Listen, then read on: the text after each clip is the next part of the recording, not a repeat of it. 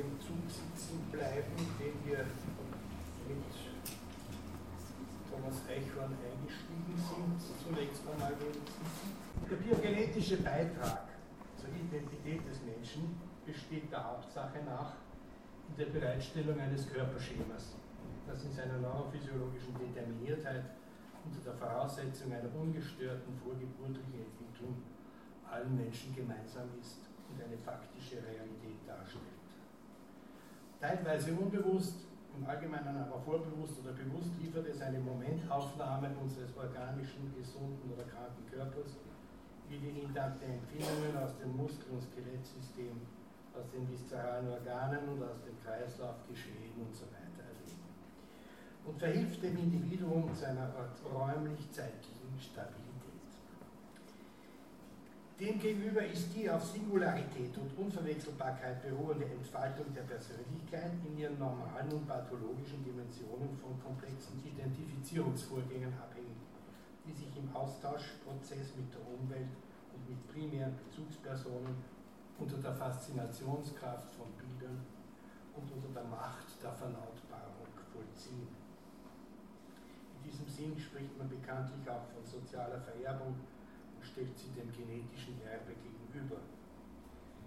Die mangelhafte biologische Ausstattung des Menschen bei seiner Geburt hat auch zur Folge, dass sich ein durch Ichhaftigkeit und Selbstbewusstsein charakterisiertes Individuum erst im Laufe der frühkindlichen Entwicklung durch die Begegnung mit dem anderen, dem Nebenmenschen, wie Freud ihn nennt, konstituiert. Gleichzeitig erfolgt notwendige Regulierung des Trieblebens, sowohl der libidinösen als auch der aggressiven Strebungen, weitgehend im Rahmen der Sozialisation unter den Bedingungen einer bestimmten Kultur. In dieser Hinsicht definierte Freud sinngemäß das Ich als die Summe aller Identifizierungen des Subjekts. Sie kennen literarische äh, Vorbilder oder literarische Vorlagen, die diesem Sachverhalt gerecht werden wollen. Denken wir die beiden Weimarer Dichterfürsten, wie er sich räuspert und wie er spuckt, das hat er ihm trefflich abgeguckt, wie es bei Schillers Wallenstein heißt. Oder vom Vater habe ich die, die Natur des Lebens, das Führen von Mütterchen, die Frohnatur, die Lust am Fabulieren, wie sich Goethe selbst darstellen wollte. Ein durch Selbst, noch immer. Ein durch Selbstbewusstheit und Bildhaftigkeit gekennzeichnetes Ich erwächst offensichtlich auf dem Boden einer Uridentifizierung mit dem Ding und mit Elementen der belebten Umwelt, deren Spuren allerdings nur auf der Ebene der Reproduktion jenseits mentalisierender Repräsentation erfassbar sind. Neben den reflexhaften Antworten auf Zuwendungsäußerungen der primären Bezugsperson, unter welchen dem Blickaustausch eine besondere Bedeutung zukommt, geben Begegnungen mit ersten Spielkameraden und Altersgenossen Anlass zur Annahme von Identifikationsvorgängen auf realer, aber reproduzierender Grundlage, bezeugt etwa durch Kleinstkinder, die auf das Hinfallen eines Gefährten mit Weinen reagieren. Für Neurowissenschaftler eröffnet sich hier auch die Spielwiese für ihre Beschäftigung mit den sogenannten Spielneuronen. Unter Einbeziehung der Konzeption des Spiegelstadiums als Organisator der Ich-Konstituierung lässt sich feststellen, dass sich mit dem Aufbau differenzierterer mentaler Strukturen ein primordiales Selbst qua Identifizierung mit einer äußeren, imaginären Repräsentanz des Kindes herausbildet. Wenn dieser Prozess der dem primären Narzissmus entspricht, auch vorzugsweise visuell über das eigene Spiegelbild geschieht, so können doch andere Sinne derartige Verdoppelungsfunktionen ebenfalls übernehmen. Die daraus resultierende Erfahrung von Selbsterkenntnis unter der Wirkung des Bildes einer umgrenzten und abgeschlossenen körperlichen Einheit im Sinne einer Gestalt liefert eine Vollkommenheitserfahrung, die zu dieser Zeit durch die Körperverfassung in ihrer anatomischen Unvollständigkeit noch nicht gegeben ist. Damit entsteht auch die erste Idealbildung im Sinne des imaginär verfassten Ideal-Ichs, bevor sich durch die sprachlich vermittelten Identifizierungsprozesse innerhalb der komplexeren ödipalen Beziehungskonfiguration ein symbolisches Ich als Subjekt mit seinem in diesem Fall sprachlich verfassten Ich-Ideal konstituiert. Wenn Freud zwei seiner Söhne mit den Namen von Oliver und Martin bedacht hat, so wollte er keine Kopien äh, erziehen von Cromwell oder Charcot. Er wollte einfach seinem Begehren Ausdruck verleihen. Das ist vielleicht selbst mutig und intellektuell äh, hochrangig zu sein und es auch seinen Kindern zu wünschen. Übrigens hat er mal ein Witzbold versucht, die Eigennamen von bekannten Psychoanalytikern als Ich-Ideal darzustellen, mit dem sich größtenteils auch das Werk desjenigen identifiziert. Da hat sich zum Beispiel Freud nach dieser Interpretation nicht zufällig mit hauptsächlich mit dem zentralen Thema der Lust beschäftigt, Adler mit dem Machtstreben, äh, Eric Erickson, der nie gewusst hat, wie er richtig heißt, mit Identität, oder Leon Wurmser mit Masochismus, oder Kohut, was auf Tschechisch Gockelhahn heißt, mit dem Narzissmus. Kehren wir aber zum Ideal nicht zurück. Wenn auch ein solches grundlegendes und buchstäbliches Vorbild des Ideal-Ichs zu einer ersten Subjektivität verhilft, was beim Kind eine jubilatorische Reaktion hervorruft, so stellt es andererseits auch eine ständige Entfremdung dar und bedroht das Kind mit Unterwerfung hinsichtlich des eigenen Bildes und hinsichtlich seiner kleinen Doppelgänger. Dadurch ist dieser Beziehungsmodus stets durch mangelnde Unterschiedenheit und durch die Verwechslung des Selbst mit dem anderen charakterisiert. Aus dieser Spannung erwächst dann auch ein Teil jener Aggressivität, welche sich unter dem Begriff der narzisstischen Wut subsumieren lässt. In diesem Zusammenhang ist auch das Auftauchen des Phantasmas des zerstückelten Körpers zu nennen, mit dem Lacan jenes Desintegrationserleben bezeichnet, das die Konsolidierung der Ich-Bildung nachträglich entstehen lässt. Obwohl Freud sowohl den Narzissmusbegriff als auch den Ausdruck Ideal-Ich im selben Kontext in die psychoanalytische Terminologie einführte, zog er nie eine scharfe Grenze zwischen den beiden Idealbegriffen, während Lacan und andere Autoren in der Nachfolge Freuds wie etwa Nürnberg oder Lagache auf zwei voneinander zu unterscheidende intrapsychische Bildungen hinwiesen.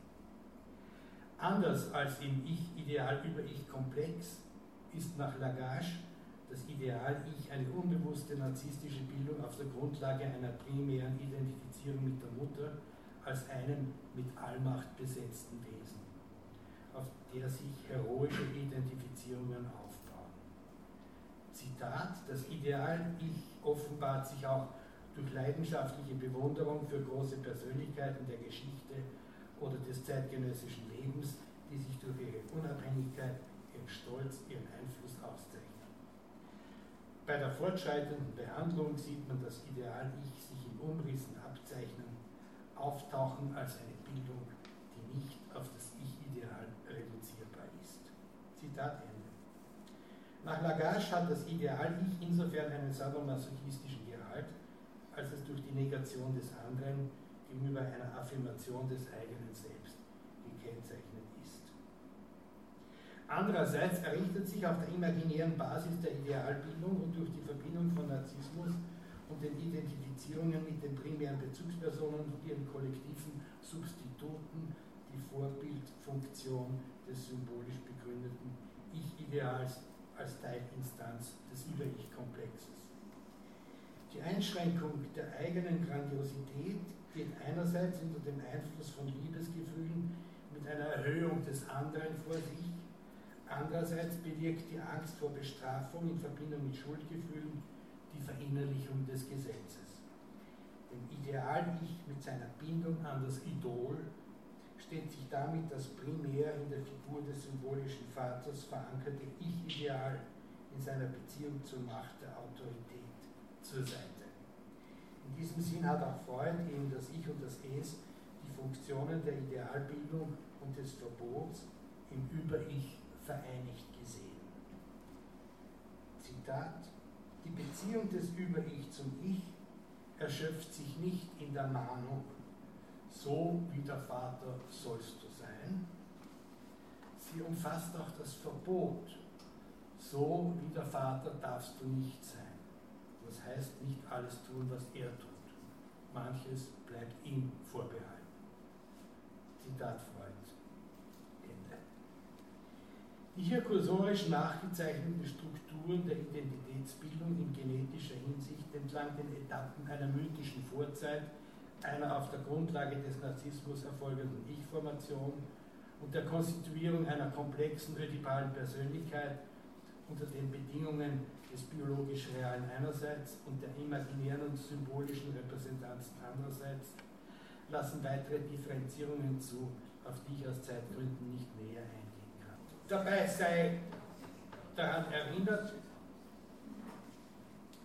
dass der Identifizierungsbegriff der Psychoanalyse, was ist jetzt das Deutsche an den PowerPoint-Präsentationen, da steht etwas anderes als das, was der Referent oft sagt. Das führt zur Verwirrung, aber manchmal greife auch ich Instrument zurück. Es ist, sind das Identifizierungsschemata, die auf der Basis der imaginären oder symbolischen Identifizierung mit Ausnahme der Identifizierung auf der realen Basis, auf der äh, Beziehungsebene der primären Identifizierung mit dem Vater der Urhorde beruht, dargestellt. Wichtig erscheint mir jetzt darauf hinzuweisen, dass der Begriff der Identifizierung in psychoanalytischer Hinsicht anders ist als der Begriff der Identifizierung oder anders als das Konzept der Identifizierung im sozialpsychologischen Bereich. Identifizierung heißt im Grunde genommen eigentlich Verwandlung. Ein Element A verwandelt sich in Anwesenheit von B zu B. Das ist in der Konstituierung des Menschen in seiner Identität ja nicht gegeben, weil es ja kein A gibt, sondern erst das B äh, produziert das A, sodass wir sagen müssen, in der menschlichen Entwicklung geht das Objekt dem Ich voraus, beziehungsweise erst das Objekt schafft das Ich. So viel nur so nebenbei als kleiner Exkurs. Hinsichtlich der empirischen und konkreten Ausformungen personenspezifischer Identitäten in ihrer kollektiven Verhaftung mit sozialen Gefügen außerhalb familiärer Kontexte zeigt sich die enge Verflechtung von Individualpsychologie und Sozialpsychologie, auf die man nicht nur unter Hinweis auf die sechste Feuerbach-These von Marx äh, äh, rekurrieren muss. Während die Psychoanalyse als mit Abduktionen arbeitende Konjekturalwissenschaft, also Vermutungswissenschaft, ihren Fokus auf das individuell Singuläre und seiner Begründung in nur sehr bedingt vergleichbaren Lebensgeschichten richtet und von da aus vorsichtig induktiv allgemeine Typologien herauszuarbeiten versucht, stellt die Soziologie allgemeine Befunde zur Feststellung von kollektiven Mentalitäten innerhalb umschriebener Sozietäten und Kulturen bereit, beschreibt ihre historischen Veränderungen und weist auf konflikthafte interkulturelle Spannungen hin. Mit der Herausarbeitung bestimmter Sozialisationstypen definieren sie zeit- und kulturgeistige Strömungen, die Verhaltenskonformität bewirken und zu spezifischen Identitätsbildungen und zur Schaffung markanter Subjektivitäten ihren Beitrag liefern. Als ein interessantes Beispiel für die Zusammenschau von sozioökonomischen Verhältnissen und vorherrschenden individuellen Befindlichkeiten sei David Riesman genannt, der in The Lonely Crowd 1950 soziale Charaktere isolierte, die sich als drei Typen unterscheiden lassen.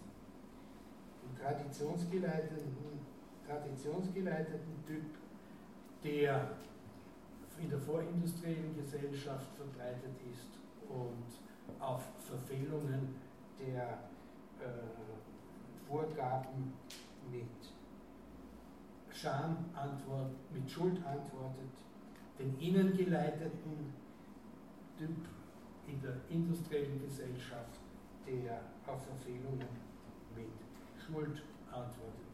Und schließlich den außengeleiteten postindustriellen Typ, der auf Verfehlungen oder der sich hauptsächlich im emotionalen Feld der Angst bewegt. Ich möchte mich dabei jetzt nicht aufhalten, möchte aber auch äh, hinsichtlich der synchronisch wirksamen Auseinandersetzungen von Gruppen innerhalb von Sozietäten auch auf die Arbeiten von Pierre Bourdieu, Bourdieu hingewiesen haben.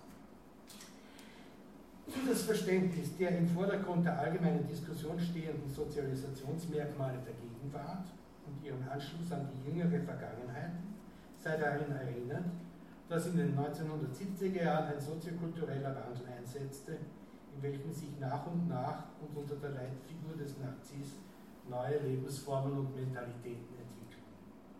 Damit wurden auch die vorangegangenen Bildungs- und Erziehungsideale von Emanzipation, Selbstbestimmung, politischer Gesinnung und Solidarität in den Hintergrund gedrängt. Soziologen wie Ziehe in Deutschland oder Christopher Lash in den USA veröffentlichten Bücher über Pubertät und Narzissmus und kündigten die Ära des Narzissmus an, bevor 1979 Hesing, Stubenrauch und Ziehe mit der Frage nach CIS, ein neuer Sozialisationstypus, den neuen Charakter der jungen Generation durch folgende Hauptmerkmale definierten.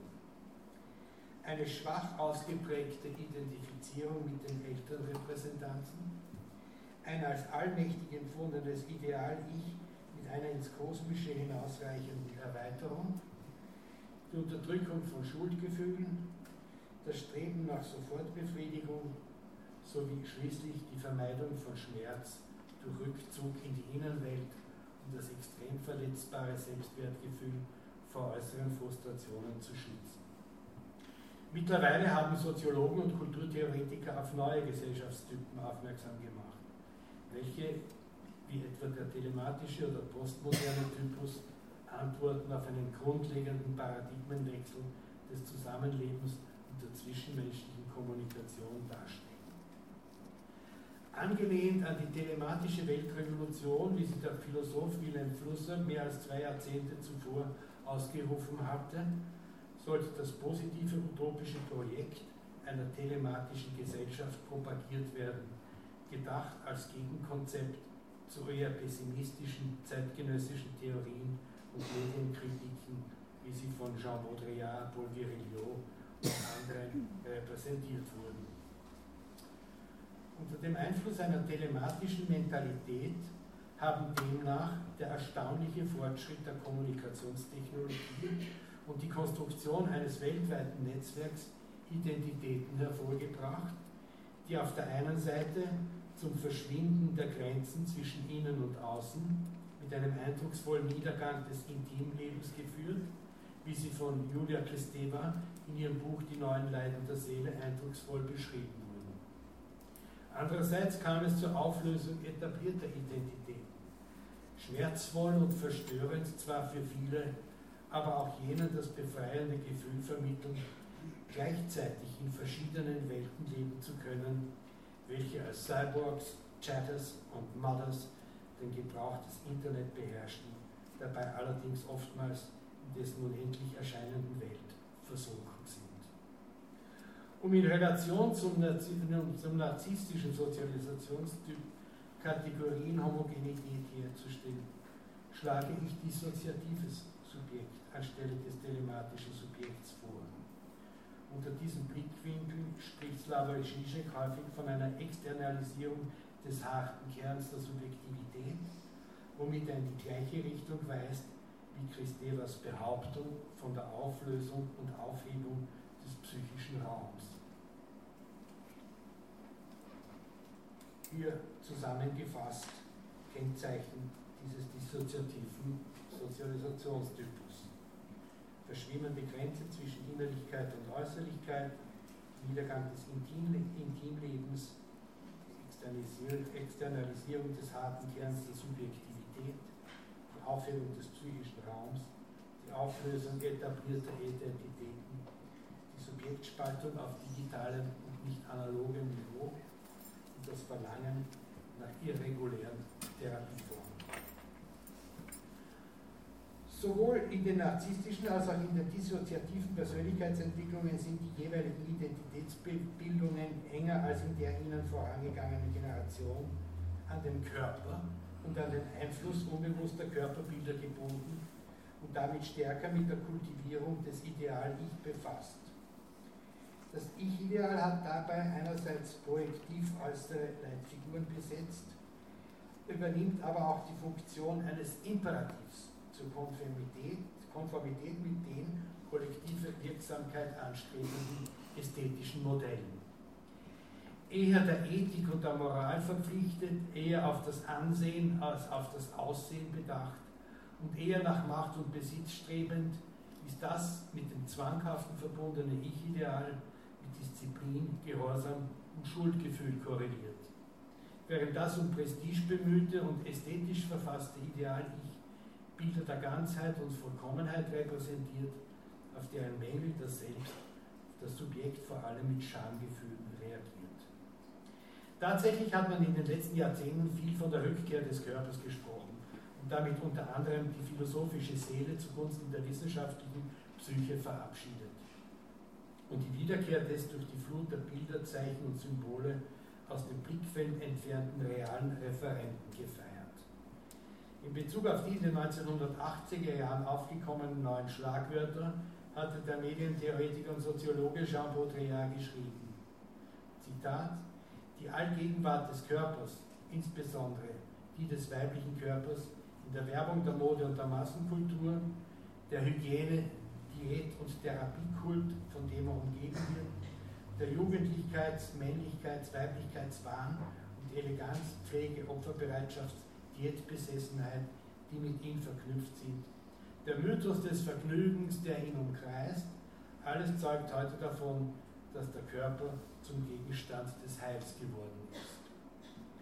Es ist nicht von der Hand zu weisen, dass nach wie vor sowohl der klinische als auch der kulturkritische Blick der Psychoanalyse verstärkt auf den Körper gelenkt wird. Zu auffällig erscheint er uns mit seinen Tätowierungen, seinen Durchlöcherungen, Verzierungen im öffentlichen Leben. Zu schreiend tritt er uns mit seinen Umwandlungen, Verstümmelungen und Beschädigungen in den Praxiszimmern entgegen, als dass er uns hier wie dort gleichgültig lassen könnte. So wie in der Alltagskultur hat auch in der Kunst der Körper weniger in seinen Darstellungen als vielmehr in seinen Auftritten und Bearbeitungen gewissermaßen als Kunst am Körperbau eine beinahe schon aufdringliche Weiträumigkeit in Anspruch genommen, was nicht zuletzt mit der atemberaubenden Entwicklung der Medizin, der Gentechnologie, aber auch der Kybernetik, der Elektronik und der Computertechnik verbunden ist, deren Arbeit an der Vollendung von Künstlichkeit bis hin zum perfekten Homunculus der Kunst ein willkommenes Dopingmittel zu liefern imstande ist. Ab den 1990er Jahren konnte man auf eine Unzahl von Ausstellungen blicken, explizit oder implizit um dieses Thema herum organisiert waren. Nur wenige Veranstaltungen, die sich mit Kultur- und kunsttheoretischen Fragen beschäftigen, konnten sich der Präponderanz des Körperlichen entziehen.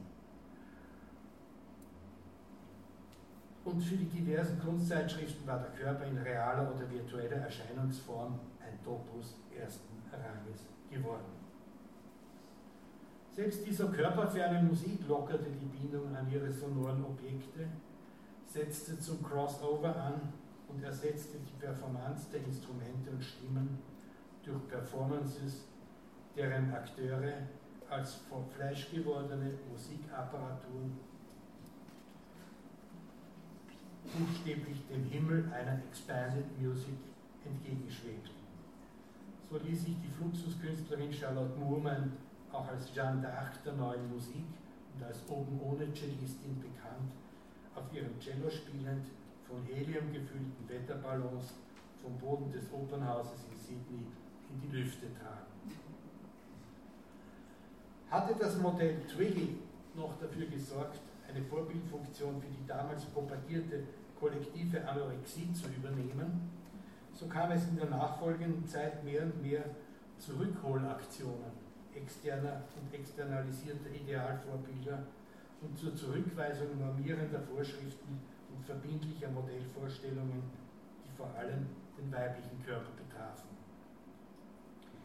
Paradigmatisch dafür kann die französische Künstlerin Orlan gelten, die seit 1978 in besonders konsequenter Weise den eigenen Körper als Material künstlerischen Wirkens einsetzt.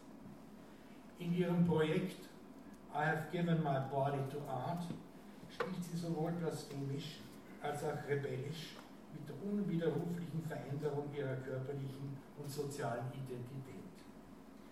Mit ihrem Körper will sie nicht nur gegen Gott und die DNS ankämpfen, um sich der Unterwerfung unter eine willkürliche Genlotterie zu entziehen, sondern sie will sich auch gegen die Diktate einer herrschenden Schönheitsideologie bezüglich des weiblichen Körpers auflehnen, welche in der Schönheitschirurgie, wo die Macht des Mannes über die Frau ihr stärkstes Ausdrucksmittel findet, in drastischer Weise ausgeübt wird.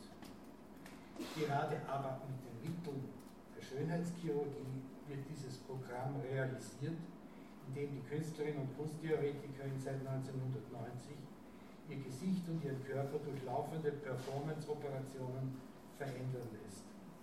Dabei werden computergenerierte Bilder verwendet, die sich aus Vorbildern der Kunstgeschichte, aus Gemälden von Venus, Diana, Europa, Psyche und Mona Lisa zusammensetzen. Berühmte Frauengestalten also, die im kollektiven Bildgedächtnis vorhanden sind und den Chirurgen als Vorlage vorgesetzt werden. Dabei werden Implantate eingesetzt, die nicht nur vorhandene Körperpartien verändern, sondern auch neue Organe andeuten, um auf diese Weise einer Perfektion von Selbsterschaffung unabhängig vom standardisierten Ideal der Frau als schön, jung, schlank nahezukommen. Eine solche Rückkehr zum Ursprung, um ihn gleichzeitig zu subvertieren, ist offensichtlich faszinierend. Jetzt kann ich meinen eigenen Körper geöffnet sehen, ohne dabei zu leiden. Will mich bis in die Tiefe der Eingeweide sehen. Ein neues Spiegelstadium, äußerte Orlan.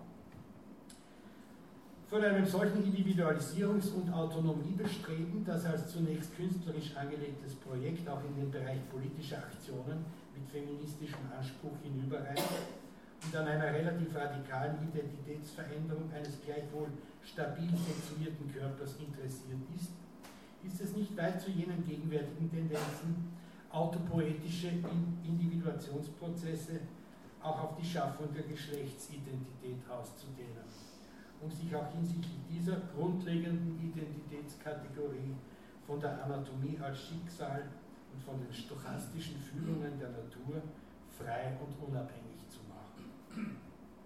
Hatte man aus Gründen notwendig erscheinender Zurückweisung bislang versucht, den Determinationen des biologischen Sexus mit seinen traditionellen Rollenbildern und Verhaltensvorschriften zu entgehen, indem man ihn über die Konstruktion des sozialen Geschlechts subversiv außer Kraft setzte und dabei gegenüber den Kategorien von männlich und weiblich wahlweise die Positionen von maskulin und feminin einnahm, so kann nun die moderne Medizin im Zusammenhang mit der gesellschaftlich sanktionierten Modifikation ethischer Grundsätze und Normen Mittel bereitstellen, um sich den Traum von der Geschlechtsumwandlung außerhalb jedes Habitus auch auf der Ebene des realen Körpers teilweise zu erfüllen. Selbstverständlich müssen davon die chromosomale Ausstattung und bestimmte körperliche Fähigkeiten und Funktionen unberührt bleiben. Unter den gegenwärtigen sozialen, politischen und ökonomischen Bedingungen, auf die noch näher einzugehen wäre, ist der Mensch offensichtlich weniger geneigt, sich auf Verbindlichkeiten einzulassen und stabile Identitäten anzustreben. Wenngleich es der Überzahl der Menschen auch hinsichtlich des Geschlechtlichen im Sinne des Sexus glückt, sich dem Paradox der erzwungenen Wahl zu fügen, welches darin besteht, das frei zu wählen, was einem ohnehin gegeben ist, nach dem Motto von Wittgenstein, worüber man nicht sprechen kann, darüber soll man schweigen, so sind doch viele nicht gewillt, das ihnen zugekommene, zugekommene Körpergeschlecht zu akzeptieren, sofern sie nicht die Bürde eines solchen überhaupt zurückweisen oder aber die Reduktion auf ein einziges Geschlecht verweigern. In Anbetracht der gegenwärtigen liberalen Bedingungen unserer westlichen Gesellschaft in Verbindung mit beeindruckenden körpertechnischen Möglichkeiten ist aber nicht nur die Sehnsucht nach sexueller Transformation ein weitgehend erfüllbarer Wunsch geworden, auch der Traum von der gelebten Bisexualität, und zwar außerhalb ihrer Verfasstheit als ontogenetische Disposition am Beginn individuellen menschlichen Lebens, hat damit neue Nahrung erhalten. Das Denken der Androgynie hat jedoch allem Anschein nach vor phylogenetischen Betrachtungen nie Halt gemacht und darin eine anthropologische Konstante sehen wollen. So werden in vielen Schöpfungsmythen die menschlichen Wesen als androgyn beschrieben. In der persischen Mythologie lebte das erste Menschenpaar, Licht und Dunkel, im Garten Eden gemeinsam in einem Körper, bis Ahura Mazda sie trennte.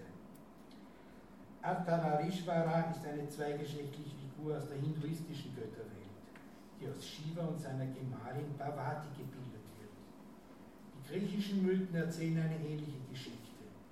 Prometheus formte den Menschen androgyn aus Lehm und Athene verliehenen Leben. Göttervater Zeus trennte die ursprünglichen Kugelmenschen und entnahm, dem weiblichen Körper ein Stück Lehm, welches es dem Manne ansetzte welches er dem Manne ansetzte. So haben dem Mythos entsprechend Frauen bis heute eine blutende Öffnung, Männer aber ein zusätzliches Stück Körper beide fühlen sich zueinander hingezogen. Theresias schließlich als Leitbild für eine Bisexualität, in der die zwei Geschlechter in einer chronologischen Abfolge nacheinander auftauchen, hatte wie viele androgyne Wesen aus der Welt der Schamanen und Magier seherische Gaben was ihn vor allem in den Stand versetzte, Auskünfte über das unterschiedliche sexuelle Genießen von Mann und Frau geben zu können.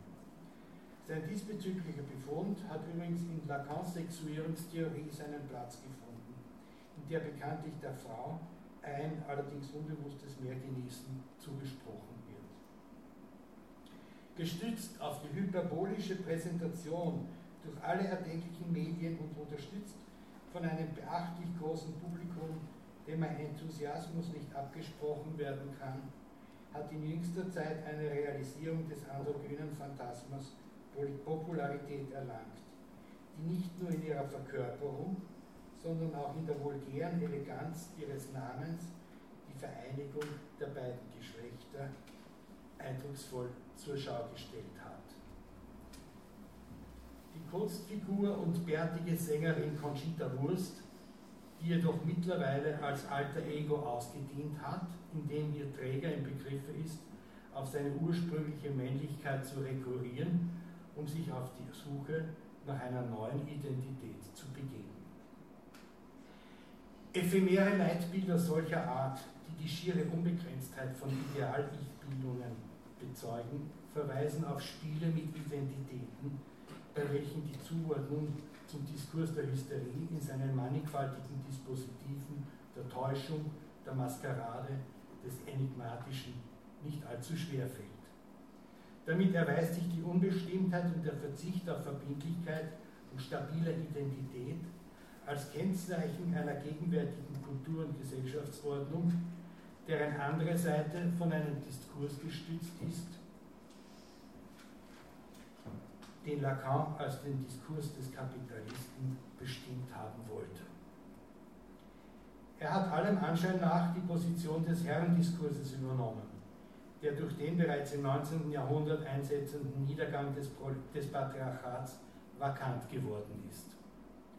Dieser Diskurs besteht in einer Verkehrung der Vaterfunktion, die in der Begrifflichkeit der Perversion als Perversion immer schon ihren Ausdruck gefunden hat. Den Zusammenhang der zuletzt erwähnten Phänomene mit unserer Thematik näher auszuführen, hieße allerdings ein neues Kapitel aufzuschlagen. Ich hoffe, dass sich dafür in absehbarer Zeit eine Gelegenheit ergibt.